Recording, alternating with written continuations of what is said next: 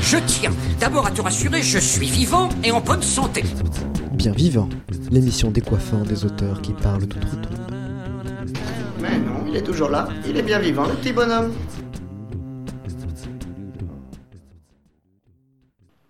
Dans notre monde, tout repose sur l'esthétique, tout jusqu'au lyrique.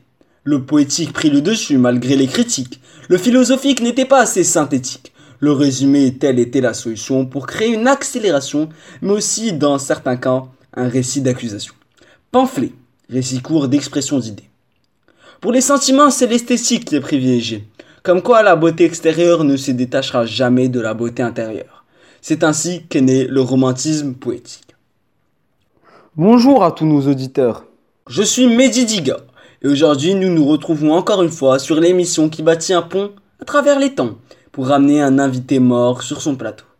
Je parle bien évidemment de bien vivant. Au-delà de bâtir un pont, je bâtirai un dialogue avec un invité très spécial qui nous parvient tout droit du 19e siècle. C'est un poète, un dramaturge et une des figures phares du mouvement littéraire du romantisme. Mais il se distingue des autres écrivains que j'ai reçus sur ce plateau de par son engagement politique. Il fut effectivement candidat à l'élection présidentielle de 1848 où il n'a malheureusement reçu que 0,28% des voix. Je parle bien évidemment d'Alphonse de Lamartine.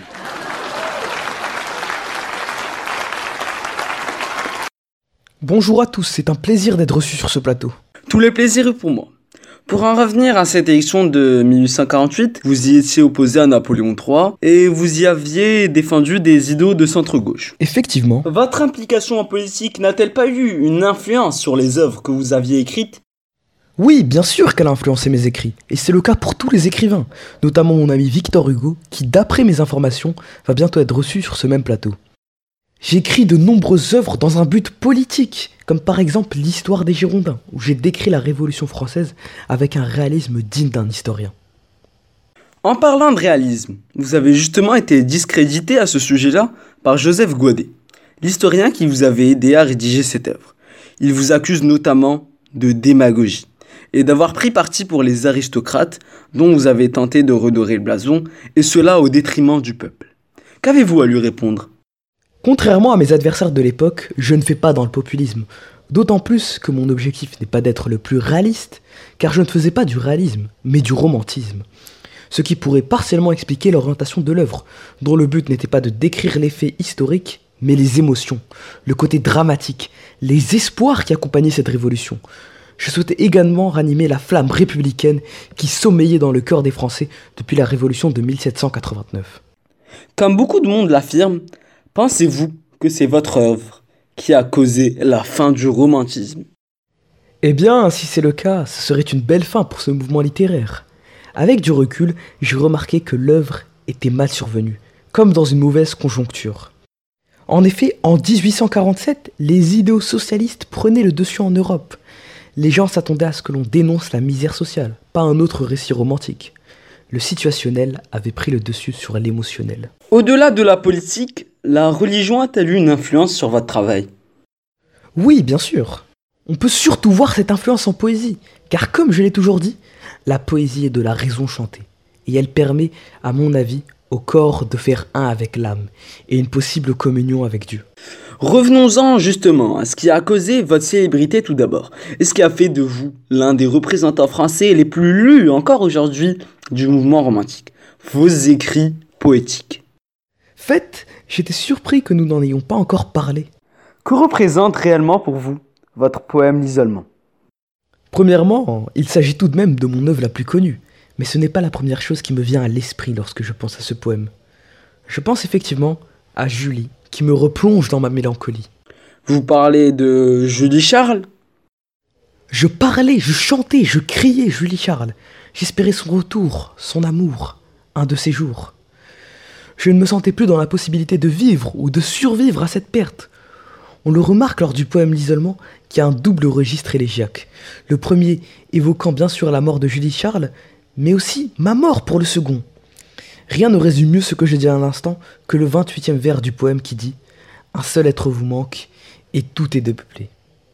J'ai également énormément apprécié votre long monologue au début, sur la forme, car c'est réellement ce qui importe.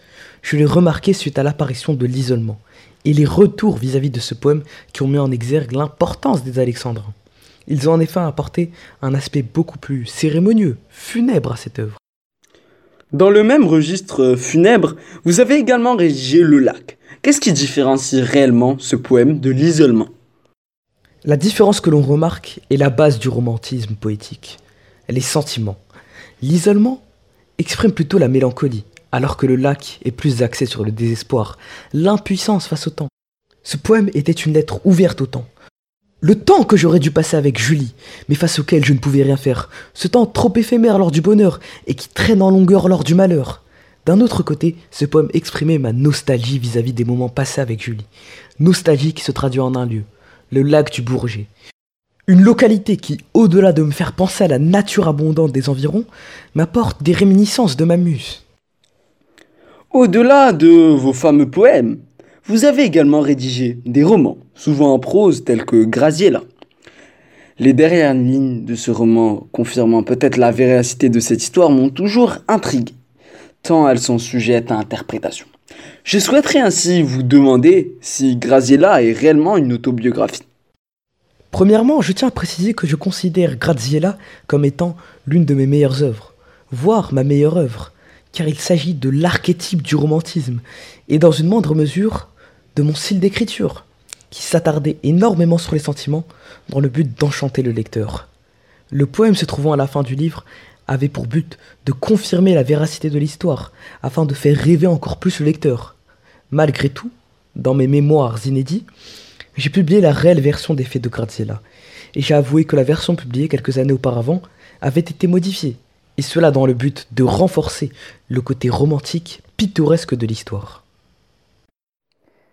Bien, je crois que c'est sur cela que nous allons nous arrêter aujourd'hui. Merci Monsieur Lamartine d'avoir participé à notre émission et on se retrouve la semaine prochaine pour le prochain épisode de Bien Vivant.